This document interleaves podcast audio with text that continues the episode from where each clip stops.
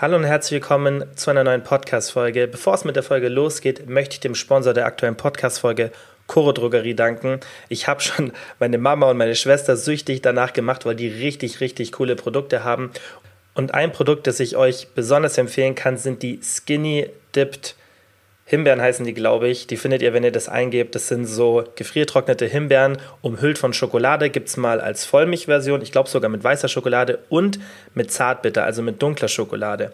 Und gerade die Version empfehle ich euch. Erstens sind die super lecker, gerade so als Snack für zwischendurch. Und was auch sehr, sehr positiv ist, gerade für Frauen, wenn ihr PMS-Probleme habt, dann könnt ihr mal ausprobieren, dunkle Schokolade mit Frucht zu kombinieren. Das empfehle ich im Coaching immer so. Es gab ein ganz cooles Trial, da haben die sehr gute Ergebnisse damit erzielt, eben in dieser späten lutealen Phase. Also das ist gerade die, Woche vor der Menstruation, also die PMS-Woche.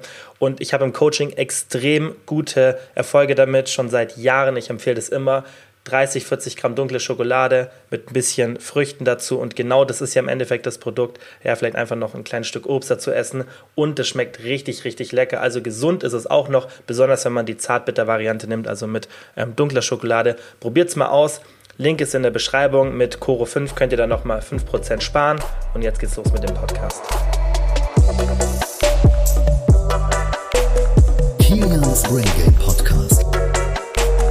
tut mir sehr leid, dass letzte Woche keine Folge rauskam. Keine Angst, der Wochenrhythmus, der bleibt bei, aber ich war krank. Ein paar, die mir auf Instagram folgen, haben es, glaube ich, mitbekommen. Ich war in Italien für ein paar Tage am Gardasee. Bin dahin, war schon nicht so fit, ja, ähm, und habe dann tatsächlich mich da irgendwie ein bisschen erkältet und musste einfach die letzte Woche pausieren, weil meine Stimme komplett weg war. Und wenn ich diese Podcast-Folgen alleine aufnehme, dann ist es für die Stimme ziemlich anstrengend, weil ich ja so 45 bis 60 Minuten nonstop rede und ich denke, ihr wisst es, ich rede jetzt auch nicht super langsam. Das heißt, meine Stimme wird da extrem strapaziert und es ging einfach nicht und ich habe es auch körperlich nicht geschafft. Aber deswegen diese Woche eine richtig coole Folge, weil ihr seht es vielleicht in der Beschreibung schon, es sind richtig interessante Fragen dabei und ich denke auch ein paar Antworten von mir werden euch überraschen, weil das Themen sind, die so Mainstream oft falsch behandelt werden und ähm, ich werde euch mal erklären, was da eigentlich wirklich Sache ist. Gerade zum Thema ähm, pflanzliche Proteine ist jetzt gleich die erste Frage. Später geht es ein bisschen um Gluten, Skinny Fat. Also sind richtig, richtig coole Themen dabei. Und ich würde sagen, wir fangen mit der ersten Frage vom Flo an. Und zwar, sind Proteine besser, wenn sie tierisch oder pflanzliche Quellen sind? Ja, das heißt, kann man Proteinquellen von tierischen Quellen wie zum Beispiel Quark, Geflügel, Fisch, Eier besser aufnehmen als pflanzliche Proteine von zum Beispiel Hülsenfrüchten ja, oder Erbsen, Linsen wären Hülsenfrüchte, Kidneybohnen, Soja, ja, gibt es ja ganz, ganz viel.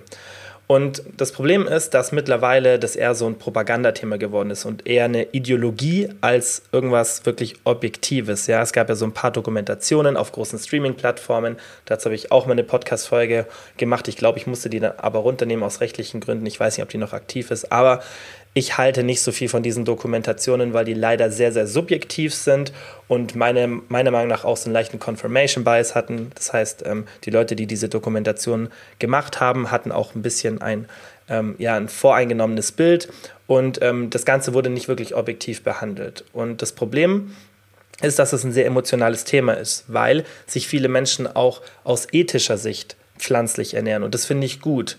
Ja, aber sich aus gesundheitlicher Sicht pflanzlich zu ernähren, ja, rein pflanzlich gesehen, das übereinstimmt nicht mit dem, was man in der Wissenschaft sieht. Ich finde es sogar eigentlich ja eher noch ähm, bewundernswerter, wenn man sagt, hey, ich setze ein Stück meiner Gesundheit eventuell aufs Spiel, weil mir das der ethische Punkt so wichtig ist. Heißt, das ist ja noch in Anführungszeichen nobler, wenn man sagt, hey, ich ernähre mich vegan oder vegetarisch, weil mir das Tierwohl so wichtig ist und ich versuche mir nicht meine, weil das ja schon ein bisschen Ideologie ist, ja, ähm, auch wenn es eine positive Ideologie vielleicht in dem Falle ist, das muss ja jeder selber entscheiden, aber ich lege mir das dann nicht so zurecht, dass, dass ich sage, hey, es ist gesünder, sondern ich bin einfach objektiv und sage, okay, vielleicht ist es nicht gesünder, aber ich mache es trotzdem, so wichtig ist mir das. Ich hoffe, ihr versteht, wie ich das meine. Das heißt, ich verstehe immer nicht diese, dass man sich das Argument zurechtlegt. Ich denke, das ist aber auch ein bisschen menschlich, dass wir uns das, was wir machen, auch so ein bisschen dann zurechtlegen. Das macht jeder. Jeder hat so einen leichten Confirmation Bias, ja, also so eine Voreingenommenheit. Das kann man auch nicht komplett ausschalten. Aber bei diesem Thema finde ich, ist es extrem. Und das wird oft leider nicht objektiv behandelt. Und auch ich habe aus ethischer Sicht ganz, ganz wenig tierische Produkte, die ich konsumiere und mein ähm, Produktkonsum von tierischen Produkten einfach extrem runtergeschraubt in den letzten Jahren. Der ist noch nicht auf Null, weiß auch nicht, ob er in den nächsten Jahren da so sein wird, aber das ist eine Entscheidung, die ich selber treffe.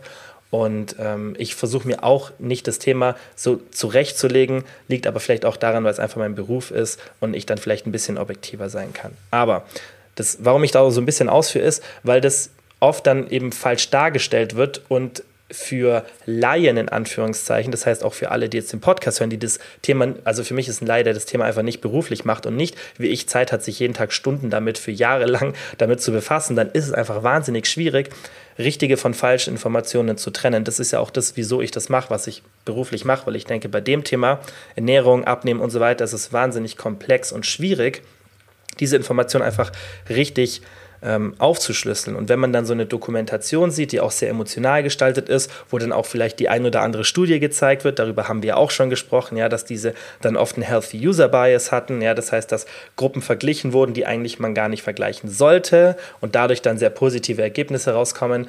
Und wenn man das eben so auf der Oberfläche betrachtet, dann ist es wahnsinnig schwierig. Das ist also ich tue mir da genauso schwer, wenn ich eine Dokumentation anschaue über zum Beispiel Wildlife, ja, und dann spreche ich mit Leuten danach drüber, die sich da auskennen und die sagen mir, hey, das ist eigentlich gar nicht so. Ja, das heißt, sowas ist wahnsinnig schwierig immer zu trennen, ja, weil auf der ersten, auf der Oberfläche erscheinen dann Informationen ganz logisch. Ja, man kann auch jedes Thema so zurechtlegen, dass es logisch klingt. Und dann ist es schwierig, das, das aufzustückeln und zu, zu herauszufinden, was ist jetzt wirklich Sache. Und das versuche ich jetzt gerade bei dem Thema mit euch. Und um dieses Thema pflanzliche Ernährung, gesund, nicht gesund, was sollte man machen, ähm, genau zu besprechen, braucht man eine ganze Folge. Ich habe aber tatsächlich mal eine Folge gemacht, ist schon sehr, sehr lange her. Müsst ihr einfach mal ein bisschen runterscrollen, weiß jetzt nicht aus dem Kopf, welche das war, aber das würde jetzt das Thema sprengen. Also jetzt zurück zum Thema Proteine was ist besser, tierisch oder pflanzlich? Und da wird ja auch oft behauptet, es ist ähm, egal oder ähm, die tierischen sind besser, die pflanzlichen sind besser. Und was Fakt ist, ist, dass wir Menschen tierische Proteinquellen besser aufnehmen. Ja, das heißt, die Bioverfügbarkeit von tierischen Proteinquellen ist wahnsinnig hoch. Und ein Grund oder eine Theorie in der Evolutionsbiologie, wieso sich in einem ganz kurzen Zeitraum unser Gehirn fast verdoppelt hat. Man kann sich nicht so wirklich erklären, wieso das passiert ist. Es gibt ein paar wilde Theorien, gibt auch ein paar bisschen ja, konservativere, normalere Theorien, wie zum Beispiel diese, die ich euch jetzt erkläre, ist, dass man zu einem bestimmten Zeitpunkt haben wir herausgefunden, wie wir Feuer benutzen, das heißt, wie wir Nahrung vorverdauen können durch Erhitzung ja, und dadurch mehr Kalorien aufnehmen konnten. Und dann die Menschen, die einfach durch eine Mutation ein bisschen größeres Gehirn hatten, konnten durch diese Vorverdauung trotzdem genug Kalorien aufnehmen, ja, weil unser Gehirn extremen Kalorienbedarf hat. Und dann hat sich halt über Zeit, über Jahrtausende hinweg, haben sich die Menschen mit großem Gehirn, weil die auch eine höhere Überlebenschance hatten, weil die einfach ein bisschen bessere Entscheidungen getroffen haben, Werkzeuge besser benutzen konnten und, und, und, ja, haben die sich rausselektiert und so ist unser Gehirn immer größer geworden. Das ist jetzt extrem kurz und ähm, wahrscheinlich auch nicht komplett richtig zusammengefasst, aber ich denke, ihr versteht das Prinzip dahinter. Das heißt, tierische und, also das, was ich jetzt vielleicht vergessen habe, ist, die, es ging hauptsächlich darum, dass wir tierische Proteinquellen ja besser verdauen konnten und auch diesen Energiebedarf nur stillen konnten aufgrund von tierischen Proteinquellen, weil in der freien Wildnis ist es wahnsinnig schwierig, so viele Proteine, auch einen hohen Proteinbedarf an Aminosäuren und auch einen hohen Kalorienbedarf ohne tierische Quellen zu decken. Ja? Es gibt ein paar noch ähm, aktive Jäger- und Sammlerstämme, leider nicht mehr viele und leider wird auch wenig gemacht, dass die noch aktiv ihr Leben führen können. Lebensräume werden immer kleiner und so weiter. Und zum Beispiel ein Stamm, von dem ich hier ganz, ganz oft gesprochen habe, sind die Harzer. Und die Harzer, also H-A-D-Z-A, die essen auch tierische Produkte. Ja, das kommt immer auf die Saison an, wie viele das sind. Das heißt, die essen zum Beispiel Honig, die jagen und so weiter. Und das variiert je nach Saison, ja, was halt möglich ist, was man jagen kann oder ja, was man einfach findet. Aber wenn man alle Jäger- und Sammlerstämme betrachtet, die aktuell noch aktiv sind oder die aktiv waren, gibt es keinen einzigen, der keine tierische Produkte hat ja, oder konsumiert. Natürlich lässt es nicht zu 100% Schlussfolgern, dass wir wirklich Omnivore sind, ja, das heißt, dass wir Menschen dazu, dafür gemacht sind, alle Produkte zu konsumieren, weil das ist jetzt auch ein kleiner Exkurs, wird ja auch oft behauptet, wir sind keine Omnivore, sondern Herbivore, das heißt, wir sind nicht dafür gemacht, ähm, tierische Produkte zu konsumieren und dann gibt es auch immer so den Vergleich zwischen dem Verdauungstrakt von einem Carnivore, also zum Beispiel von einer Raubkatze, ja, und uns, Und ähm, dann, klar, kann man das auch wieder in so Dokumentationen schön darstellen. Ja, die haben einen ganz anderen Verdauungstrakt. Wir können ähm, Fleisch gar nicht so verdauen wie die. Ja, mag sein, aber wir sind auch keine Karnivore. Das heißt, wir ernähren uns nicht hauptsächlich von Fleisch, sondern wir sind Omnivore, wir sind Allesfresser. Und wenn man das biologisch betrachtet, sieht man das ganz klar an ähm, einfach den Gegebenheiten von unserem Darm, von, ähm, von unseren Zähnen und so weiter. Ja? Und wie gesagt, es gibt dann auch noch diese, diese Rückschlüsse, wenn man sich eben aktive Jäger- und Sammlerstämme anschaut und schaut, was essen die. Und da ist halt dann schon komisch, finde ich, wenn keiner von denen rein pflanzlich ist, dass man dann das Argument bringt, hey, es ist natürlich für uns kein Fleisch zu essen. Also kleiner Exkurs, aber ich finde es ein wichtiges Thema, weil das lässt ja auch ein bisschen darauf schlussfolgern, was für unseren Körper normal ist, auch wenn normal ein schwieriges Wort ist, aber was für uns einfach gewöhnlich ist und was wir eben gut aufnehmen können. So, und das ist der komplett erstmal so der Grundgedanke und auch so ein bisschen die Argumentation dahinter. Natürlich hat man sowas heutzutage auch wissenschaftlich untersucht und da sieht man auch klipp und klar, dass wir einfach tierische Proteinquellen besser aufnehmen können. Ich finde es aber immer ganz interessant, auch so ein bisschen gerade den evolutionsbiologischen Hintergrund zu kennen, weil dann kann man auch noch mal mal ein bisschen besser schlussfolgern, wenn Ergebnisse aus Studien vielleicht nicht ganz eindeutig sind und vielleicht von beiden Seiten relativ gute Argumente kommen. Ja? Ähm, und das ist eben bei dem Thema so, aber da ist es schon relativ eindeutig, dass wir einfach tierische Proteinquellen besser aufnehmen, beziehungsweise die eine hohe Bioverfügbarkeit haben und auch tendenziell ein besseres Aminosäureprofil. Heißt aber nicht, dass tierische Proteine per se besser sind ist wichtig, wie viel Protein zu dir nimmst. Das heißt, wenn du eine relativ geringe Proteinzufuhr hast, von irgendwas vielleicht ein Gramm pro Tag oder dieser ähm, Empfehlung, ja, ich glaube, die DGE empfiehlt auch immer noch irgendwas mit 0,8 Gramm, das empfiehlt, glaube ich, auch die WHO und die FDA in den USA, die sind alle noch so bei diesem 0,8 Gramm pro Kilogramm Körpergewicht, was für die generelle Bevölkerung, um Unterversorgung zu vermeiden, vermutlich ganz okay ist immer noch, ja, aber eine höhere Proteinzufuhr wäre definitiv besser. Es geht hier auch immer um Optimal- und Mindestwerte. Also wenn du so eine Proteinzufuhr von einem Gramm hast, was wirklich wenig ist, ja, 60 Kilo Frau 60 Gramm, 70 Kilo Frau 70 Gramm und so weiter, Mann mit 80 Kilo 80 Gramm, das ist schon relativ wenig. Dann, wenn du dich pflanzlich ernährst, wäre es vermutlich besser, wenn du irgendwie versuchst, noch Leucin oder sonstiges dazu ähm, zu supplementieren. Aber Leucin ist da so diese, diese kritische Aminosäure, die auch für den Muskelaufbau notwendig ist. Aber das Szenario, was für die meisten, die jetzt hier zuhören, vermutlich realistischer ist, ist, dass ihr irgendwo um 1,5 Gramm Protein vielleicht konsumiert, vielleicht ein bisschen weniger, ein bisschen mehr. Und dann wird das ganze Thema immer irrelevanter. Das heißt, mit steigender Proteinzufuhr wird es immer irrelevanter, wie gut die Bioverfügbarkeit von Proteinquellen ist. Ja, das heißt, ob es jetzt tierisch oder pflanzlich ist oder welche tierische, welche pflanzliche, das wird dann immer irrelevanter, umso höher die Proteinzufuhr. Also ich zum Beispiel, ich bin aktuell ungefähr so auf 2,2, 2,3 Gramm pro Kilogramm Körpergewicht, weil ich so eine Body Recomposition mache und ich achte gar nicht drauf. Ja, das heißt, ich achte gar nicht auf meine Proteinquellen und ähm, sehe da auch keinen Sinn dahinter, weil das macht alles wieder nur unnötig kompliziert. Würde ich jetzt eine extrem niedrige Zufuhr haben, wo ich aber auch keinen Sinn sehen würde, dann würde ich ein bisschen auf den Leucingehalt achten.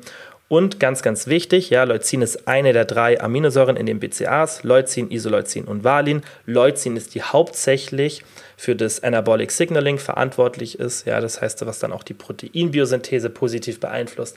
Und Leucin ist diese kritische Aminosäure. Das heißt, wenn ihr das dazu supplementiert, dann braucht ihr keine BCAAs, sondern nur Leucin. Und von BCAAs rate ich so und so immer ab, weil ihr habt den gleichen Pfad ins Gehirn wie L-Tryptophan. L-Tryptophan ist ein Vorbote von Serotonin und wir möchten viel Serotonin, das uns mental gut geht und das damit aufs Spiel zu setzen, ja, oder ins Risiko zu gehen mit vielen BCAAs, finde ich nicht so sinnvoll. Tatsächlich ist es auch ein Grund, wieso ich maximal einen Shake, also einen Shake mit Whey-Protein pro Tag konsumieren, nicht mehr, weil da sau viele BCAAs drin sind, was zwar für den Muskelaufbau positiv ist, aber eben ja, diese, diese Gegenwirkung da mit äh, Tryptophan Richtung Gehirn hat, was ich nicht so gut finde. Und deswegen würde ich da wirklich schauen, dass ihr es mit den BCAAs, also zum Beispiel Whey Shakes oder reine BCAAs, nicht übertreibt. Aber wenn ihr euch pflanzlich, ja, das heißt vegan oder auch vegetarisch ernährt, bei vegetarisch wird es dann immer irrelevanter mit dem Leucin, aber wenn ihr euch vegan ernährt, ja wirklich gar keine tierischen Produkte habt, dann macht es schon Sinn, wenn ihr wirklich das Optimum rausholen wollt aus dem Muskelaufbau, dass ihr drei bis fünf Gramm Leucin zu den Mahlzeiten dazu nehmt. Und wenn ihr eine hohe Proteinzufuhr habt, dann könnt ihr das auch eigentlich weglassen. Ja, es macht Sinn, wenn ihr wirklich das ganz letzte Maximum rausholen wollt. Aber ansonsten würde ich da ein bisschen entspannter sein und ich hoffe, ihr habt damit ähm, so die Antwort verstanden. Im Endeffekt hängt es von der Proteinzufuhr ab. Wenn die hoch ist, dann ist es nicht so wirklich relevant, ob das jetzt tierisch oder pflanzlich ist. Wenn die ein bisschen niedriger ist, dann solltet ihr vielleicht Leucin dazu supplementieren, weil dann ähm, ist einfach die pflanzliche Ernährung nicht so aufgestellt, dass ihr genug von diesen essentiellen Aminosäuren bekommt, gerade Leucin für den Muskelaufbau. Aber ich denke, das ist ein Szenario, das eh für die meisten nicht so wirklich relevant ist. Frage Nummer zwei von der Nora war, wie viel zusätzliches Cardio bei viermal Kraftsport pro Woche? Da müssen wir jetzt ein bisschen unterscheiden. Das heißt Beginner, Fortgeschritten oder Profis. Ja, Beginner ist für mich alle, die so unter einem halben Jahr wirklich gutes Krafttraining mit Steigerungen und Konstanz, ja, das heißt durchgehend ein halbes Jahr mit einem ernsten Trainingsplan trainieren. Fortgeschritten ist dann so alles zwischen ja, sechs Monaten und zwei bis drei Jahren und Profis sind dann die, die wirklich so nach drei, vier Jahren schon, also konstantem Training wirklich nah an ihrem ähm, Potenzial sind, was sie überhaupt an Muskeln aufbauen wollen. Das heißt, das werden vermutlich die wenigsten sein, sondern eher weit fortgeschrittene oder fortgeschrittene. Also Beginner würde ich euch empfehlen, wenn ihr sagt, ihr macht viermal Kraftsport pro Woche oder auch vielleicht dreimal Kraftsport pro Woche, dann macht maximal zwei Kardioeinheiten zusätzlich mit irgendwas 45 bis 60 Minuten pro Workout. Und später zur Intensität komme ich gebündelt, weil das für alle Kardioeinheiten gilt. Fortgeschrittener würde ich sagen, da könnt ihr schon drei Minuten machen. Orientiert euch da eher an diesen 150 Minuten pro Woche. Das ist immer eine gute Anleitung, gerade zu dieses Zone 2 Cardio, dazu komme ich später. Und ähm, dann könnt ihr das ein bisschen aufteilen, könnt ihr mal eine Einheit mehr, ein bisschen weniger machen, aber 150 Minuten ist dann schon so die Obergrenze, wenn ihr wirklich drei bis viermal Kraftsport pro Woche macht. Und Profis, da kann man dann wirklich ein bisschen hochgehen, wenn man auch eine hohe Work Capacity aufgebaut hat, hohe Leistungsfähigkeit. Dann kann man schon sagen, okay, ich mache drei bis fünfmal Cardio mit 60 Minuten pro Workout, aber auch da muss man ein bisschen schauen, wie gut man das handeln kann. So, und jetzt zur Intensität wichtig. Da beachtet einfach euren Puls, so als ersten Anhaltspunkt. Ich sage immer irgendwas zwischen 120 und 150, dass der, der Puls da ist damit ihr einfach schaut, dass die Intensität nicht zu hoch ist. Weil wenn ihr schon drei bis viermal Kraftsport pro Woche macht, ja, und jetzt nicht gerade Profisportler seid und ganz viel Zeit für Regeneration, Schlaf und so weiter habt, darüber haben wir, glaube ich, auch in der letzten Folge gesprochen, dann muss man einfach ein bisschen schauen, dass man da die Intensität gerade beim Cardio runternimmt und ich sehe auch keinen großen Benefit, da eine extrem hohe Intensität zu fahren. Ja, diese Low Intensity ist meistens für uns körperlich auch ein bisschen besser, gerade beim Cardio und wir sind ja auch eher so ausdauermäßig aufgebaut vom Körper her, das auch vielleicht ein interessanter Exkurs ganz kurz zum, ähm, zum Thema Jagen, wie wir früher gejagt haben. Das war nicht durch, natürlich gab es schon auch mal Situationen, wo man kurz gesprintet ist oder das auch ein bisschen dynamischer ablief, aber tendenziell lief das so ab, das Tier sieht uns am Horizont, ja, ähm, sieht den Menschen, rennt weg, der Mensch holt auf, das Tier sieht den Mensch wieder am Horizont, Tier rennt weg, Mensch holt auf und das geht ewig so weiter. Das heißt, wir haben also das ist eine der Theorien, die relativ gängig ist, dass wir die Tiere ausgedauert haben, was man erstmal gar nicht von uns Menschen erwarten würde. Aber wir sind tatsächlich extrem ausdauerfähig und ähm, dadurch, dass wir das auch ein bisschen besser planen können und einteilen können als Tiere, weil wir einfach eine höhere Intelligenz haben, konnten wir Tiere so ausdauern. Das heißt, wir haben die Tiere wirklich ausgedauert, bis wir die dann erlegen konnten. Und das gibt für mich auch immer so ein bisschen Rückschluss, wie wir körperlich aufgebaut sind. Natürlich weiß man das auch so aus Untersuchungen einfach, dass wir extrem ähm, ausdauerfähig sind, dass wir Cardio aushalten, das sehr, sehr lange ist und mit einer niedrigen Intensität und alles, was eine hohe Intensität ist, können wir nicht lange aushalten. Das heißt, wir sind körperlich einfach gar nicht so aufgebaut und gerade so wieder dieses Zurückgehen in die Evolutionsbiologie finde ich dann auch immer ganz interessant, weil ja auch oft behauptet wird, unser Körper ist nicht gemacht fürs Joggen und so weiter und das stimmt halt nicht. Wir sind eigentlich genau dafür gemacht für so Low Impact, relativ entspanntes, langsames und sehr ausdauerndes Laufen und deswegen würde ich euch euch auch beim Cardio empfehlen, da ein bisschen eine langsamere Pace zu machen und nicht so dieses intensive, sondern eher lieber ein bisschen länger, ein bisschen entspannter. Und auch da sieht man sehr, sehr positive Effekte auf Cortisol. Und sobald die Intensität steigt, negative Effekte auf Cortisol. Und wir wollen nicht, dass Cortisol dauerhaft hoch ist, ja, sondern wir wollen gezielte Peaks, die automatisch vom Körper gesendet werden und deshalb einfach ein bisschen Intensität runterfahren.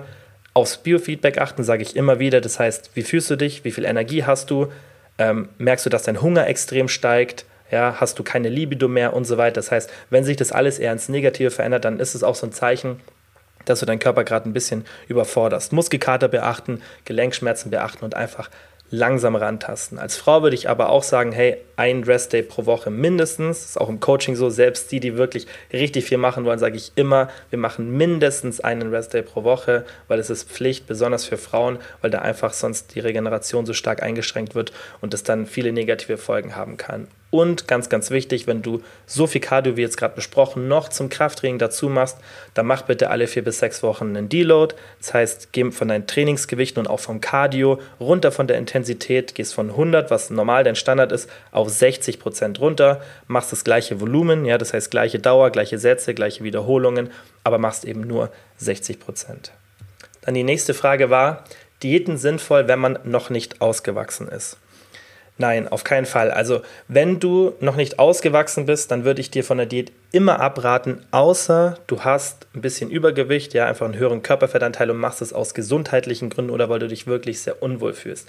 Wenn du aber als Frau irgendwo so zwischen, ja, also wenn du nicht über 25 bis 30 Prozent als Frau bist, dann sage ich dir bitte nicht Diäten. Als Mann, wenn du nicht über 15 bis 20 Prozent bist, dann auch nicht Diäten, weil die negativen oder sagen wir es so, der positive Effekt vom Abnehmen tritt erst bei diesen Prozentanteilen, die ich gerade mitgeteilt habe, auf. Ja, es kann auch sein, dass du sogar als Frau mit 35 Prozent super gesund bist oder sogar mit vielleicht 40, wenn du wirklich ganz, ganz viel richtig machst, ja, weil das ist auch nur ein Wert, aber tendenziell würdest du sicherlich davon profitieren, 5 oder 10 Prozent weniger zu haben, rein gesundheitlich gesehen, aber ab 30 Prozent bei Frauen und irgendwo so bei 20 Prozent bei Männern ist dieser Effekt meiner Meinung nach nicht mehr so also der ist nicht mehr so positiv. Ja, das heißt, du bist in einem gesunden Körperfettanteil und du würdest nur negative Folgen haben von dieser Diät, ja, weil dein Körper ist noch im Wachstum und es gibt keinen Grund, dass du irgendwie einen niedrigen Körperfettanteil hast. Ja, dann ist es eher wichtig, dass du ein bisschen an deinem Selbstbildnis arbeitest,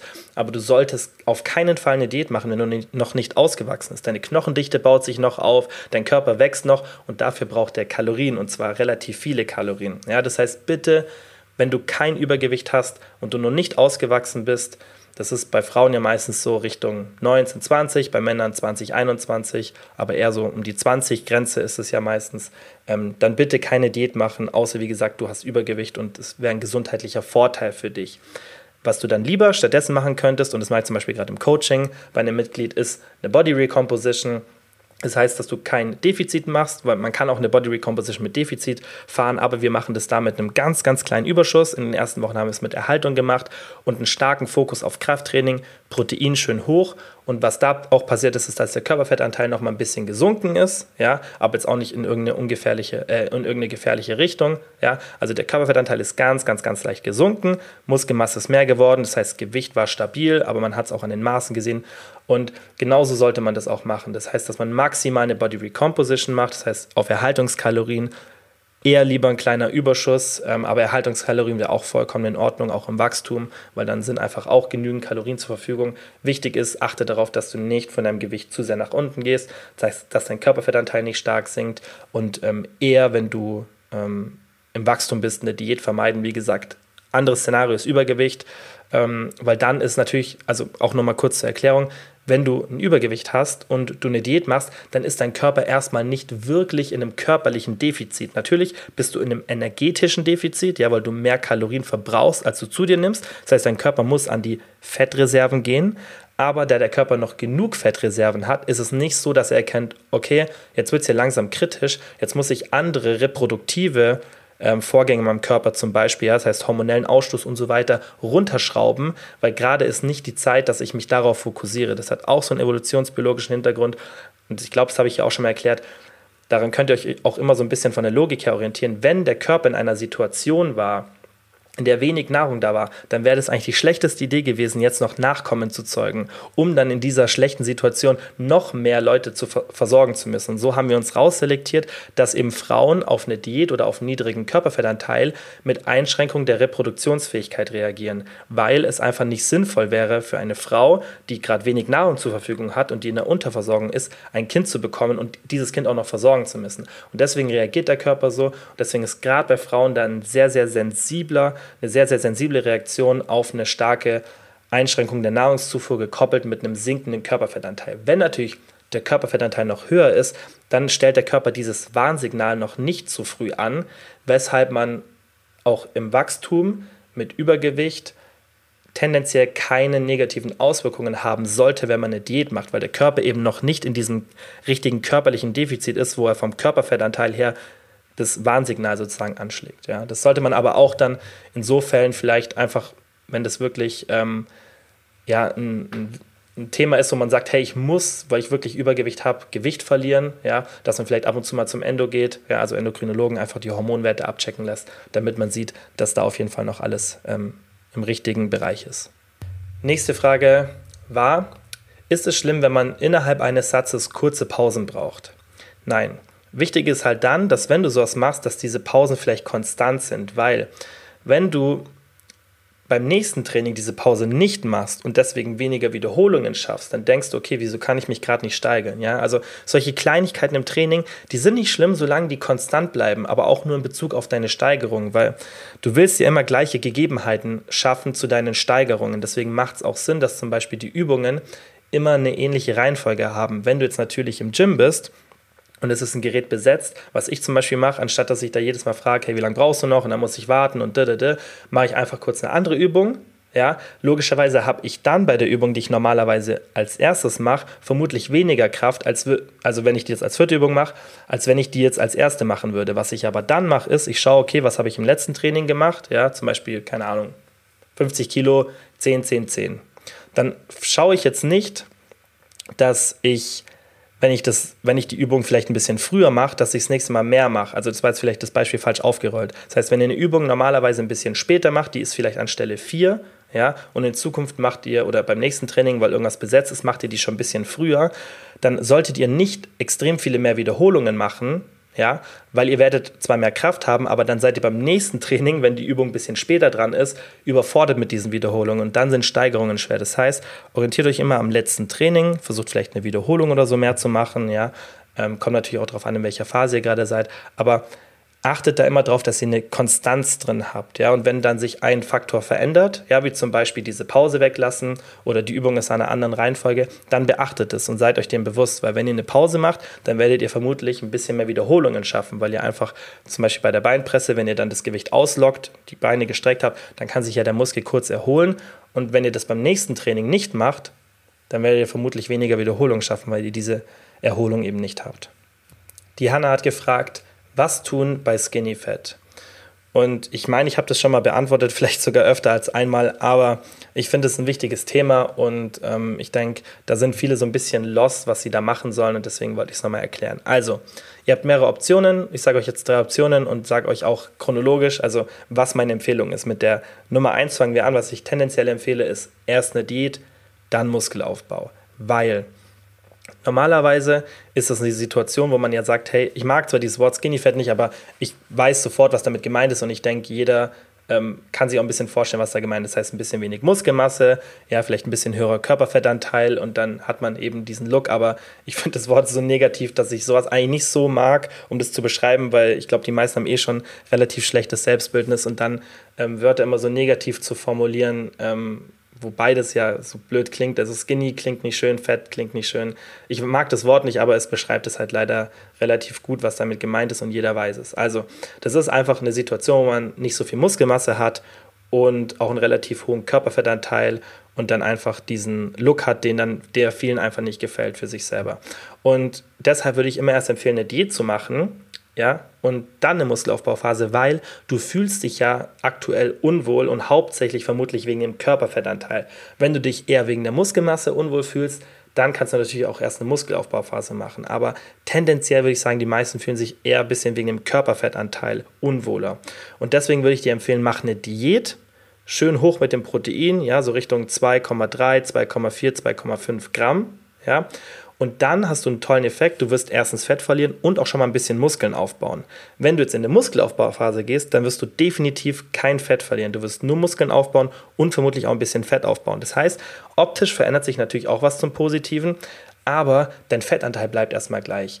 Und das ist jetzt auch so ein bisschen Übergang in Option 3. Option 2 kommt dann danach, aber ich denke, ich kann es jetzt so ein bisschen besser verknüpfen. Option 3 wäre für mich, also die letzte, erst Muskelaufbau, dann Diät. Da hast du halt eben diesen Nachteil, dass wenn du jetzt eine Muskelaufbauphase machst, obwohl du dich ja eh schon körperlich unwohl fühlst, vermutlich, dass du durch den Überschuss noch ein bisschen Fett aufbaust Und dann bist du eben demotiviert, ja, weil du dich weiterhin nicht so wohl fühlst. Wenn du jetzt aber erst eine Diät machst, dann hast du schnell einen Effekt, wo du sagst, hey, jetzt fühle ich mich schon schneller wohl, ja, und dann bleibst du beständig. Und ich finde, man muss immer, auch wenn ich vielleicht in manchen Situationen dann sagen würde, hey, es macht vielleicht erstmal Sinn, eine Muskelaufbauphase zu machen, dann Diät, muss man immer die Realität der Situation betrachten. Und meine Empfehlungen sind oft so, dass ich vielleicht sage, hey, ein bisschen mehr Langzeitdenken und weniger an das, was jetzt erstmal ist, aber dafür Beständigkeit. Das heißt, ganz, ganz oft sind meine Empfehlungen so, dass ich beachte, was die Realität der Situation ist, eben dieses Unwohlfühlen. Ja, aber man kann auch sagen,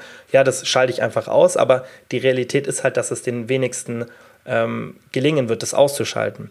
Und deshalb sollte man immer die Realität der Situation betrachten, dass die meisten sich relativ schnell wohlfühlen wollen, wenn man was ändern will. Das merke ich auch im Coaching immer. Da will man auch nicht irgendwie, das habe hab ich früher auf dem Coaching gemacht, das wäre mir auch am liebsten, dass ich immer mit so ein, zwei Erhaltungswochen anfange. Das mache ich auch nicht mehr, auch wenn es besser wäre.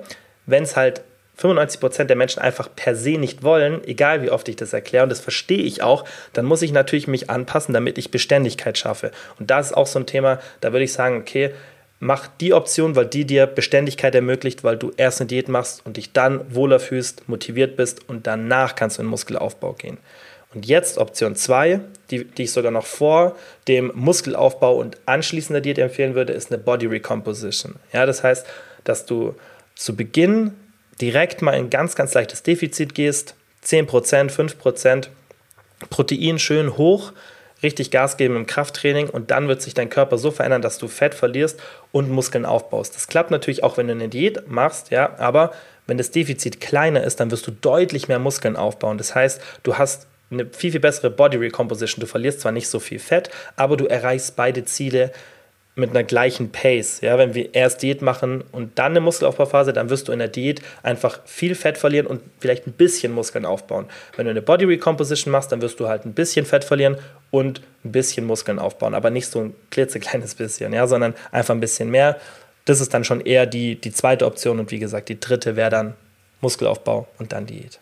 So, und jetzt ähm, kommt die Frage zum Thema Gluten. Ist Weizeneiweiß ungesund? Hört man ja manchmal ist aber in manchen Produkten zugesetzt. Also erstmal, was ist Gluten?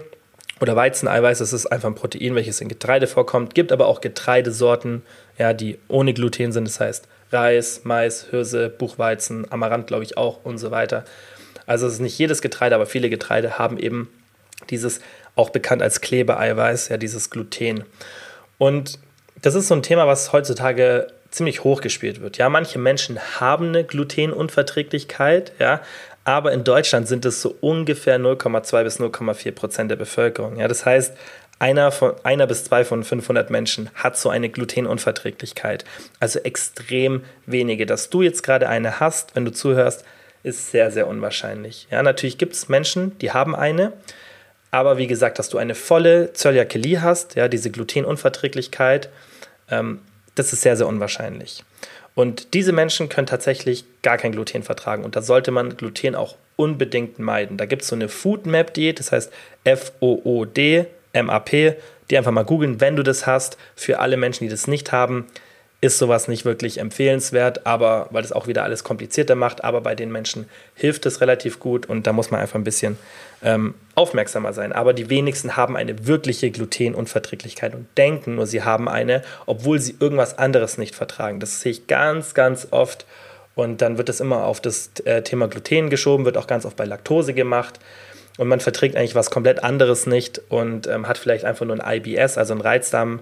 Ähm, und ähm, hat deswegen Probleme. Was aber auch tatsächlich interessant ist, Leute, die ein Reizdarmproblem haben, ja, und ähm, das sind tatsächlich schon mehr, sind so 20, 10 bis 20 Prozent der Bevölkerung, Frauen häufiger, ja, doppelt so häufig als Männer, die haben tatsächlich auch Probleme mit Gluten. Die können das zwar ein bisschen, besser vertragen und da ist es auch gesundheitlich nicht so extrem negativ, dass die Entzündungswerte hochgehen und und und, aber die haben auch oft Probleme, die einfach dann körperlich sind und es einfach unangenehm für die Menschen ist. Aber auch da ist es relativ selten. Ja, einer von ähm, zehn oder zwei von zehn Menschen haben dieses IBS, was schon häufiger ist.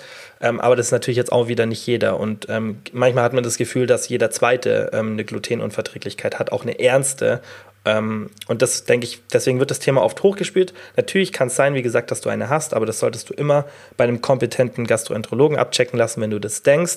Und ansonsten, wenn du das nicht hast, und das war ja die Frage, ist Gluten nicht problematisch. Ja, also es gab auch eine Studie mit einer extrem hohen Glutenzufuhr. Es war dann so das Äquivalent von 20 Scheiben Brot pro Tag und das ist schon wirklich schwer zu erreichen, so viel Gluten zu sich zu nehmen. Es waren dann, glaube ich, 60 Gramm pures Gluten. Ich habe es jetzt nicht mehr ganz im Kopf. Und da waren tatsächlich keine negativen Auswirkungen auf die Gesundheit sichtbar. Ähm, interessant wäre es ähm, auch nochmal zu sehen, was mit einer niedrigeren Glutenzufuhr passiert, ja, oder wenn man das nochmal mehr pusht, aber tendenziell ähm, zeigt die ähm, wissenschaftliche Literatur da eigentlich nichts Negatives. Und deswegen ähm, würde ich da erstmal gar keine Maßnahmen treffen. Und das würde ich euch eher empfehlen, in Zukunft bei, bei solchen Themen eher nicht immer dieses Ausschlusskriterium zu machen, sondern eher das dass man Sachen einbezieht. Und das mache ich auch in meiner Ernährung so. Und das ist auch eher ein modernerer Ansatz, dass man nicht sagt, hey, ich lasse Sachen weg, sondern eher, ich nehme Sachen rein. Ja, das heißt, dass du jetzt nicht sagst, hey, ich lasse irgendwie Fastfood weg oder das und das, sondern dass du sagst, okay, ich esse jetzt mehr Ballaststoffe, ich esse mehr Obst und so weiter, ich esse mehr Gemüse. Das ist immer rein vom Essverhaltenstechnischen, vom mentalen Punkt und dann auch später ähm, vom physiologischen äh, Punkt her viel, viel geschickter, das so zu machen. Und deswegen auch bei Gluten nicht darauf achten, dass du es weglässt, sondern vielleicht einfach darauf achten, mehr Ballaststoffe zu essen. Dann hast du automatisch weniger Gluten und so weiter. Das heißt, immer von dem Ansatz ein bisschen mehr einschließen denken, als so dieses Ausschließen. Dann, nächste Frage war, Schwimmen gut oder schlecht zum Abnehmen und oder Muskelaufbau? Also für den Muskelaufbau ist es natürlich begrenzt, ja, außer man hat eine super Genetik und reagiert sehr, sehr sensibel auf ähm, solche Sportarten. Das heißt eher ein bisschen mehr auf Ausdauertraining. Natürlich kann man auf jeden Fall gute Muskulatur aufbauen, aber ähm, es ist für mich eher eine Sache für ein Cardio, ja, das heißt ähm, für die Gesundheit und für den Kalorienverbrauch. Da finde ich, jede Sportart, die dir Spaß macht, ist gut. Da gibt es kein gut oder schlecht. Und ich würde mich da auch nie an den Kalorien orientieren, weil tendenziell die meisten Sportarten ähnlich viel Kalorien verbrauchen. Natürlich gibt es intensivere und wenig intensivere, aber alle Sportarten verbrauchen Kalorien und da ist der Spaß wichtiger, weil wenn dir was Spaß macht, machst du es öfter und dann hast du auch mehr Kalorien verbraucht. Ja? Also niemals einen Sport machen, der dir keinen Spaß macht. Und Schwimmen ist Low Impact, das heißt gut für die Gelenke, gerade zusätzlich zum Krafttraining ähm, finde ich es super praktisch. Muss man natürlich immer schauen, wo kann man das machen. Ist im Winter, finde ich, ein bisschen schwierig, im Sommer geht es vielleicht ein bisschen besser. Aber an sich ähm, finde ich, ist Schwimmen ein, ein, super, eine super Sportart und ähm, da orientiere dich eher an dem, was dir Spaß macht und was nicht. Dann wir die nächste Frage, die auch so ein bisschen an das Thema anknüpft. Wie effektiv ist Pilates zum Muskelaufbau, gegebenenfalls mit leichten Gewichten? Also Yoga und Pilates finde ich cool, so als erstes Shaping für die Gesundheit, auch für Cortisol, ja, weil das einfach so ein bisschen Kombination von Meditation und Sport ist. Also ich finde den Sport den Sport oder die, die Aktivität Yoga richtig, richtig cool. Aber natürlich, wenn du Muskeln aufbauen möchtest, wird irgendwann der Punkt kommen, wo du an Plateau gerätst und wo dann Steigerungen nicht mehr wirklich zu sehr viel mehr Muskelaufbau führen. Ja, weil einfach der, der Load, den du benutzen kannst, auch wenn du leichte Gewichte benutzt, irgendwann begrenzt ist. Das ist genauso wie bei Homeworkouts, darüber haben wir auch schon oft gesprochen.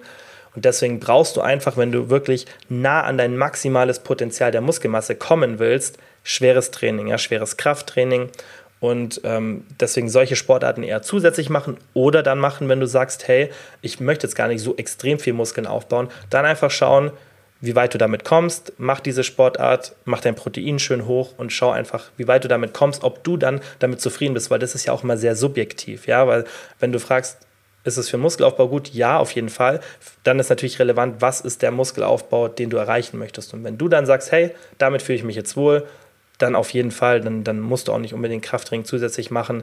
Wäre sicherlich äh, gesundheitlich gesehen nochmal ein bisschen besser, wenn du es zusätzlich machen würdest, aber das ist auch schon eine sehr intensive muskuläre Belastung und ähm, auch gut für die Knochendichte und so weiter. Deswegen ähm, zwei super Sportarten, finde ich. Dann von der Maggie, die nächste Frage war: Tipps zum Abnehmen für kleine Frauen, in Klammern 1,55 mit 55 Kilo. Problem ist Hunger und Misserfolg. Und auch darüber haben wir schon ein paar Mal hier gesprochen, dass es einfach schwieriger ist für kleine Frauen, ja, kleine Menschen generell, aber gerade für kleine Frauen mit so einer Körpergröße 1,55, 1,60 ähm, und dann vielleicht auch nicht so der große Frame, ja, weil man muss natürlich auch mal vergleichen, dass eine Person, wenn wir zum Beispiel zwei Frauen anschauen, beide sind 1,55 und die eine wiegt 55 Kilo, die andere kann vielleicht sogar 57, 58 wiegen und beide haben den gleichen Körperfettanteil, weil die andere vielleicht einen ganz anderen Frame hat, somit deutlich mehr Muskelmasse halten kann ja, und der Körperfettanteil gleich ist. Sowas wird auch oft vergessen, dass der Frame auch sehr, sehr unterschiedlich sein kann. Das heißt, der Frame ist für mich einfach die, die Knochenstruktur, ja, wie breit deine Hüfte ist, breiter Schulterstand und so weiter. Deswegen sowas kann natürlich auch beeinflussen, aber diese ja, kleineren Frauen haben einfach tendenziell Probleme beim Abnehmen, weil logischerweise man nicht so einen hohen Kalorienverbrauch hat. Dann kann es oft sein, dass mit einer normalen Aktivität der Kalorienverbrauch irgendwo so bei 1800, 1900 Kalorien ist. Ja, das heißt, selbst mit einer guten Schrittanzahl ähm, und drei, viermal Sport pro Woche kann es sein, dass du wirklich ja, nicht über 2000 Kalorien verbrauchst. Und dann muss man natürlich ein Defizit ansetzen und dann sagen wir mal, okay, wir machen jetzt trotzdem ein leichtes Defizit von 400 Kalorien dann bist du irgendwo bei 1500, vielleicht 1400 Kalorien, wenn du ein bisschen weniger Kalorien verbrauchst. Und damit zu wirtschaften in der Diät ist dann schon schwierig. Ja? Also gerade die, die mal eine Diät gemacht haben und den Unterschied kennen von 1400 zu zum Beispiel 1700 Kalorien, wissen, was diese 300 Kalorien ausmachen können. Ja, gerade wenn man halt restriktiv in der Diät ist und einfach ein bisschen auf die Ernährung achtet, dann macht es oft viel aus. Und da gibt es leider nicht diese magische, diesen magischen Trick, den man machen kann, sondern man muss da einfach sehr, sehr geschickt an die Sache rangehen und auch ein bisschen mehr Maßnahmen beobachten oder einfach Maßnahmen treffen als andere. Ja, das habe ich ja auch schon oft angesprochen. Wenn du genetisch bedingt einfach mehr Hunger hast und ein bisschen lethargischer bist, dann musst du auch einfach beim Abnehmen ein bisschen mehr machen als andere. Ja, das ist einfach dann die genetische Prädisposition. Also, was ich machen würde, viel Bewegung, ja, viel Alltagsaktivität und es fängt bei so kleinen Sachen an. Ja, schau zum Beispiel, dass du, wenn du arbeitest, irgendwie so ein Standing Desk hast, dass du da einfach vielleicht ein bisschen mehr Kalorien noch verbrauchst. Ja, dass du wenn du ins Fitnessstudio gehst und der Weg vielleicht nicht ganz so weit ist, dass du laufen kannst oder mit dem Fahrrad fahren kannst. Dass du vielleicht, ähm, ja, wenn du sogar zum Einkaufen, zum Supermarkt vielleicht zu Fuß gehen kannst, dass du das machst. Natürlich sind das aber auch immer Sachen, die zeitlich möglich müssen, ja, also zeitlich möglich sein müssen. Ja, und das habe ich auch schon im Coaching erlebt, dass wenn man beruflich extrem viel eingespannt ist als kleine, leichtere Frau, dass man dann damit wahnsinnige Probleme hat, weil du kannst ja nicht irgendwo Zeit schaffen sozusagen, ja, und wenn du einfach einen stressigen Alltag hast und ein sehr, sehr eingespanntes Berufsleben hast und da auch nicht irgendwie jetzt noch am Tag 13.000, 14.000 Schritte insgesamt machen kannst, sondern eher so acht oder neun, dann haben wir nur den Hebel Ernährung. Was man dann probieren kann, ist, dass man zum Beispiel sagt, okay, wenn ich dann mir aber die Zeit fürs Gym nehme, dass ich vielleicht dann im Gym noch eine halbe Stunde Cardio ranhänge oder wirklich auch intensiveres Cardio. Das heißt, da wird die Empfehlung mit dem Low-Impact-Cardio und diesem wirklich leichten Cardio nicht treffen, sondern da würde ich sagen, okay, dann mach ein bisschen weniger, mach 20 Minuten oder mach eine Hit-Einheit. Ja, dass man dann ein bisschen mehr auf die Effizienz schaut und auch Deshalb Cardio nach dem Gym, weil dann bist du eh schon im Gym und da 20 Minuten ranzuhängen, wird dir leichter fallen, als diese Kalorien durch Schritte zu verbrennen, rein zeitlich gesehen. Ja, das heißt, da, wenn du klein bist und nicht so viel wiegst, dann musst du sehr, sehr gut auf dein Zeitmanagement achten, gerade in Bezug auf deine Bewegung. Und deswegen würde ich dann schauen, einfach das Cardio vielleicht ans Krafttraining ranhängen. Bei der Ernährung weniger Mahlzeiten, ja, das heißt weniger ähm, eine, also eine geringere Frequenz, aber dafür ein bisschen größere Mahlzeiten. Weil das ist oft das Problem, wenn man dann sagt, okay, ich möchte dreimal am Tag essen und noch einen Snack und du hast 1400 Kalorien, dann ja, kannst du halt nicht so viel machen. Dann kannst du 400 Kalorien pro Mahlzeit essen, noch einen Snack mit 200 Kalorien und dann war es das schon. Aber eine 400 Kalorien Mahlzeit, dass die dich so wirklich befriedigt, mindestens einmal pro Tag, da muss schon sehr volumenhaltig essen und das sehr geschickt machen. Und dann sage ich, hey, lass lieber Mittagessen oder Frühstück weg. Ich sage immer, lass Mittagessen weg, finde ich besser die Variante, als Frühstück wegzulassen. Und dann sage, okay, ich mache ein Frühstück mit 400 Kalorien, dann gibt es mittags irgendwie ein bisschen Obst mit Protein für vielleicht 250, 200 Kalorien, dann sind wir bei 600 Kalorien. Und dann hast du noch ein großes Abendessen übrig mit 800 Kalorien und dann kannst du dieses wirklich so gestalten, einen großen Salat dazu, ähm, Gemüse irgendwie im Airfryer dünsten, ähm, im Ofen, wirklich, dass es eine richtig, richtig große Mahlzeit ist, dass du davon auch satt bist. Ja? Und dann zusätzlich dazu, zu, diesem, zu dieser geringen Mahlzeitenfrequenz mal auszuprobieren, am Wochenende auf Erhalt zu gehen. Das heißt, deine Diät einfach ein bisschen langsamer zu machen, zu sagen, hey, ich mache nur Diät von Montag bis Freitag, machen wir auch ganz oft im Coaching und dann sagen, okay, wir gehen vielleicht am Wochenende oder an bestimmten Tagen auf Erhalt, ja, dann habe ich da einfach keinen Fettverlust, aber ich habe ein paar Tage immerhin mit Defizit und die Diät ist für mich viel, viel leichter durch, zu halten. Das ist auch immer ein ganz wichtiger Punkt, diese Adherence und die Beständigkeit. Und das funktioniert zum Beispiel, wenn du im Wochenende auf Erhalt gehst. Ja? Ähm, gibt natürlich auch andere Situationen. Zum Beispiel eine, ein Coaching-Mitglied, die Luisa. Ähm, normal, übrigens, das ist auch so ein Thema, Vorher-Nachher-Bilder, Geschichte und so weiter, das mache ich ja immer anonym aus dem Coaching, außer ich weiß, dass es für die Person okay ist. Bei der Luisa zum Beispiel ist jetzt okay, da poste ich auch bald mal in der Story ein Vorher-Nachher-Bild, weil das richtig, richtig krass ist, was die jetzt kurz in einer, in einer kleinen Zeit erreicht hat und die ist auch sehr klein und sehr leicht und die hat eine Hochzeitsvorbereitung gehabt mit mir und ähm, da sieht man auch, dass jeder Mensch wieder anders rea reagiert, ja, auf eine Veränderung der Bewegung. Zum Beispiel bei der Luisa war es so, dass sie es zeitlich geschafft hat, bei sich viel Aktivität unterzubringen. Und das würde ich auch normal nicht empfehlen, aber wir sind da teilweise auf 20, 25.000 Schritte hochgegangen, weil bei der Luisa war es ein Sonderszenario und das habe ich auch ein paar Mal gesagt, dass es sehr, sehr unregelmäßig ist, was bei ihr gerade passiert. Und zwar ist ihr Hunger mit steigender Aktivität und dieser enormen Aktivität immer weiter nach unten gegangen. Ja, und das ist einfach super selten, weil irgendwo bei meistens 15.000 Schritten, da fängt es dann an, dass diese U-shaped Curve, das heißt, du hast am Anfang, wenn du deine Aktivität steigerst, ja, dann hast du einen positiven Effekt auf den Hunger und deswegen U-shaped. Das heißt, dein Hunger ist erst hoch und mit steigender Aktivität wird er weniger, weniger, weniger. Ja, das heißt, es geht wie so ein U nach unten. Aber dann, wenn die Aktivität noch mehr wird, steigt der Hunger wieder. Und diese U-shaped Curve, existiert bei der Luisa nicht, sondern da ist es eher so ein Graph, ja, das ist einfach eine, ist eher so eine lineare Linie, weil umso mehr wir die Aktivität gesteigert haben, umso besser hat sie den Hunger kontrollieren kann. Und das ist sehr, sehr unwahrscheinlich. Aber sowas kann auch passieren. Und dann muss man halt immer schauen, deswegen sage ich immer, immer aufs Biofeedback schauen, immer schauen, wie du reagierst. Einfach mal ein paar Sachen ausprobieren. Mal versuchen, wie jetzt zum Beispiel bei der Luisa, die Schritte wirklich mal hoch zu pushen. Schauen, hey, vielleicht geht es bei mir sogar mit dem Hunger. Ja, oder Vielleicht ist das für mich die bessere Strategie. Obwohl ich mehr Hunger habe, kann ich dadurch einfach mehr Kalorien zu mir nehmen und das passt trotzdem. Einfach ein bisschen ausprobieren, ein bisschen schauen, was für dich funktioniert und auch immer dran denken, nicht jeder Körper reagiert anders. Ja? Und ähm, dann einfach ein paar Szenarien durchspielen, auch mal mit der Mahlzeitenfrequenz, bisschen rumspielen. Dieses Szenario, das ich gerade gesagt habe, mit zwei Mahlzeiten. Dann probier auch gern mal vielleicht vier kleine Mahlzeiten. Vielleicht funktioniert es besser für dich. Ist zwar tendenziell das, was ich bei den wenigsten empfehlen würde, aber vielleicht funktioniert es ja bei dir. Dann mal dieses Wochenende auf Erhalt probieren oder sagen, hey, jeder Mittwoch und jeder Samstag gehe ich auf Erhalt oder du musst ja nicht auf Erhalt gehen, kannst sagen, hey, da ist mein Defizit dann bloß 200 Kalorien. Einfach so ein bisschen rumspielen, schauen, was für dich ähm, funktioniert und das sollte man immer machen, wenn man einfach ein bisschen eine schwierigere Ausgangssituation hat. Dann die vorletzte Frage von der Dani war, wie trainieren zum Definieren in Verbindung mit Kaloriendefizit? Schwer oder Kraftausdauer? Und das ist ja so ein Mythos, der sich so durch die Bodybuilding-Szene aufgebaut hat, ja, dass man in einem Kaloriendefizit, wenn man abnehmen möchte, hohe Wiederholungen, ja, und wenn man zunehmen möchte, so die eher niedrige, bisschen schwerer trainieren, bisschen mehr so auf Hypertrophie.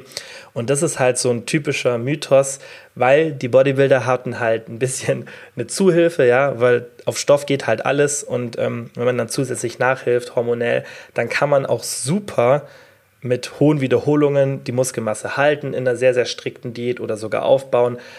Und dann haben die das natürlich aus anekdotischen Situationen erzählt, sagen, hey, ich mache das so und bei mir funktioniert es und der macht es auch so, bei dem funktioniert es auch. Ja klar, weil ihr halt alle nachhelft. Aber wenn man es wissenschaftlich betrachtet, dann ist es genau der falsche Vorgang, ja, sondern du solltest, wenn du eine Diät machst, möglichst schwer trainieren. Weil das Aller, Allerwichtigste für den Muskelerhalt neben einer hohen Proteinzufuhr ist die Intensität. Das heißt, du kannst dein Trainingsvolumen stark verringern, das heißt, du könntest jetzt anstatt drei Sätzen Kniebeuge mit 100 Kilo A10 Wiederholungen nur noch einen Satz machen. Mit 100 Kilo A10 Wiederholungen. Aber solange du diesen einen Satz machst mit 100 Kilo und 10 Wiederholungen, wirst du besser deine Muskelmasse halten, als wenn du weiter drei Sätze machst, aber dafür mit 90 Kilo A10 Wiederholungen. Ja, weil du auch irgendwann Kraft verlierst und dann weniger Gewicht schaffen wirst, wenn du das gleiche Volumen beibehältst. Das heißt, im Laufe der Diät, gerade wenn du fortgeschritten bist, dann musst du ab und zu mal einen Satz weniger machen. Klar, dieses, diese, dieses extreme Beispiel würde ich nicht jedem empfehlen, aber du kannst auf jeden Fall deine Sätze verringern und ich mache das auch so. Also ich habe jetzt schon relativ lang keine Diät mehr gemacht, weil ich finde, dann würde ich meinen Job irgendwie ein bisschen falsch machen, wenn ich alle paar Monate Diät machen müsste, ja, weil ich kann mein Gewicht halt super halten.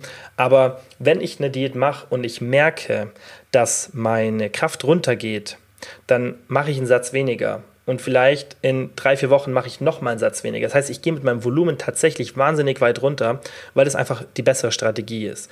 Was man natürlich machen kann, ist, dass du es ein bisschen kombinierst mit so Glykogen-Entleerungsworkouts. Das heißt, dass du hohe Wiederholungen machst, 20 bis 30 Wiederholungen und wirklich auch schaust, dass du so Intensität erreichst, wo das wirklich dann so dieses Muskelbrennen ist, dass du jetzt auch nicht mit zu wenig Intensität trainierst, damit du einfach das Glykogen in der Muskulatur leer machst. Das kann helfen beim Abnehmen nochmal für den Fettverlust, aber da das auch ein bisschen wieder kompliziert wird, müsste ich das mal in einer separaten Folge erklären. Kann man machen, aber sonst immer Priorität schwere Gewichte und dann vielleicht dazu lieber ein bisschen Cardio machen. Ja, aber ähm, dieses typische Definiertraining, ja, oder dieses zum Definieren trainieren mit hohen Wiederholungen, das ist halt ein Mythos, der daher kommt, ja, weil die ganzen Bodybuilder das einfach so gemacht haben und damit natürlich super Erfolge hatten und die meisten nicht wussten, dass ihre Erfolge da wären, egal was sie machen, weil die einfach hormonell da nachhelfen und ob die dann hoch oder niedrig trainieren, das ist für die dann nicht wirklich relevant. Der Körper reagiert auf jeden Reiz und die meisten hätten sogar noch bessere Erfolge gehabt, wenn sie schwer trainieren. Und es gibt ja auch gerade von Ronnie Coleman und anderen extrem erfolgreichen Bodybuildern ähm, viel Beweise, dass die auch in der Diät ähm, gerade in den letzten Wochen extrem schwer trainiert haben. Und das waren dann auch die, die ganz oben waren. Aber dieses Thema hormonelles Nachhelfen verändert einfach alles und dann kann man das nicht mehr ähm, wirklich objektiv beantworten. Deswegen müssen wir schauen, okay, was ist, wenn man eben nicht hormonell nachhilft? Und da ist es ganz klar, intensives, schweres Training ist viel, viel sinnvoller als Kraftausdauer, besonders den Switch zu machen. Wenn du immer mit hohen Wiederholungen trainierst, dann kannst du es so beibelassen. Ja, aber wenn du normalerweise auch im, vielleicht irgendwo im 8 bis 12er Bereich arbeitest, ja, oder auch vielleicht ein bisschen tiefer, dann solltest du das nicht switchen, ja. Das heißt nicht die Gewichte runter und mehr Wiederholungen. Das solltest du nicht machen. Und jetzt die letzte Frage von der Lena. Ich achte auf meine Darmgesundheit, habe einen niedrigen Körperfettanteil und der Unterbauch steht trotzdem raus. Wieso?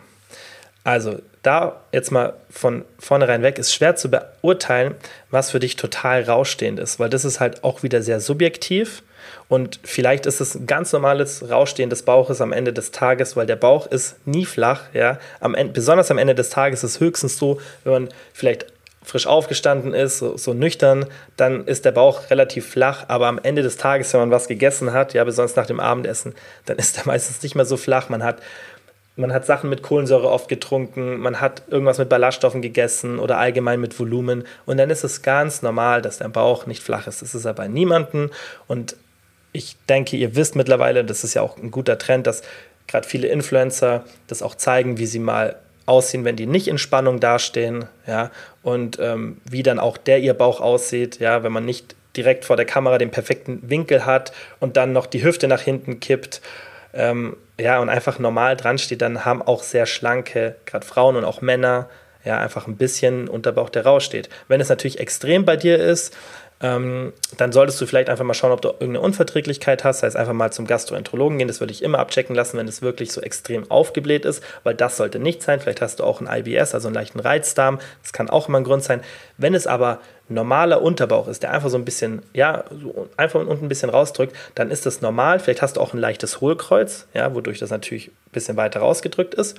Und was du da dann machen kannst, sind zwei Sachen, ja. Oft wird das Bauchtraining vernachlässigt. Deswegen mag ich auch die, nicht diese Aussage, ja, bei den Grundübungen wird Bauch mittrainiert, niemand muss Bauchtraining machen.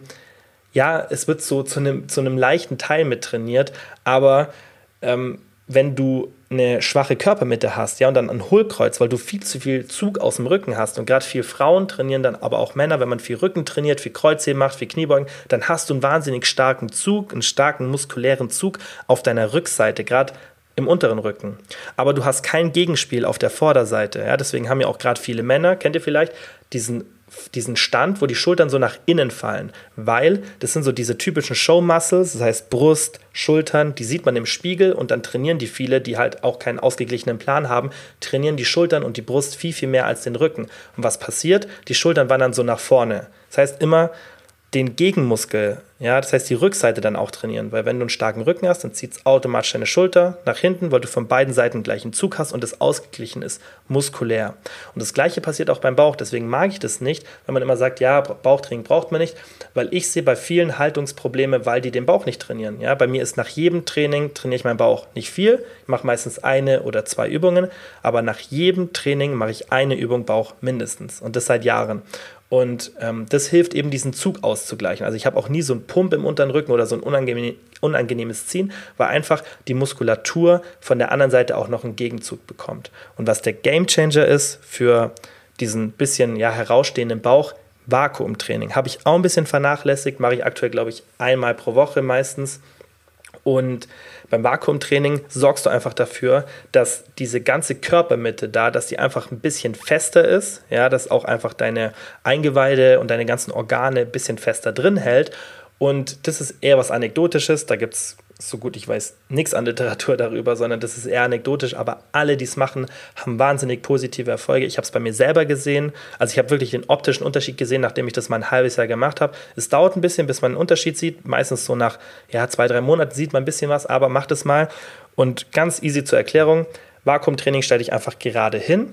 Ja, und dann zieh deinen Bauchnabel nach innen, also in Richtung deines Rückens, ja, nach innen und nach oben. Das ziehst du dann rein und währenddessen, also ich mache das jetzt zum Beispiel gerade, währenddessen kannst du auch atmen, reden, alles machen und dann alle fünf Sekunden nachziehen. Ich mache mir immer eine Stoppuhr, schau drauf, alle fünf Sekunden ziehe ich wieder nach, weil oft lässt man so ein bisschen die Spannung ja, automatisch durchs Atmen los und dadurch stelle ich einfach sicher, dass ich ständig so ein bisschen reinziehe.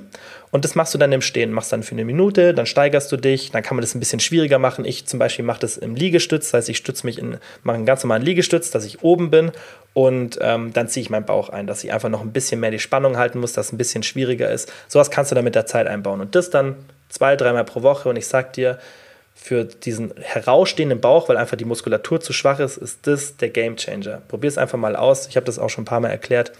Und ja, das war auch der Schluss der Folge. Bisschen länger geworden, als ich eigentlich vorhatte. Ich hoffe, man hört es nicht so. Meine Stimme ist langsam fast nicht mehr da. Und ja, ich hoffe, die Fragen haben euch gefallen. Ähm, für die nächste Folge könnt ihr dann wieder Fragen stellen. Jetzt bin ich komplett durch mit allen offenen Fragen, die ich hatte. Das heißt, einfach bei mir in der Instagram-Story vorbeischauen. Ich glaube, ich poste es aktuell, habe ich mir eine Erinnerung für Dienstag oder Mittwoch immer gemacht. Das heißt, einfach da vorbeischauen. Und dann sage ich wie immer vielen, vielen Dank fürs Zuhören und bis zum nächsten Mal. Ciao.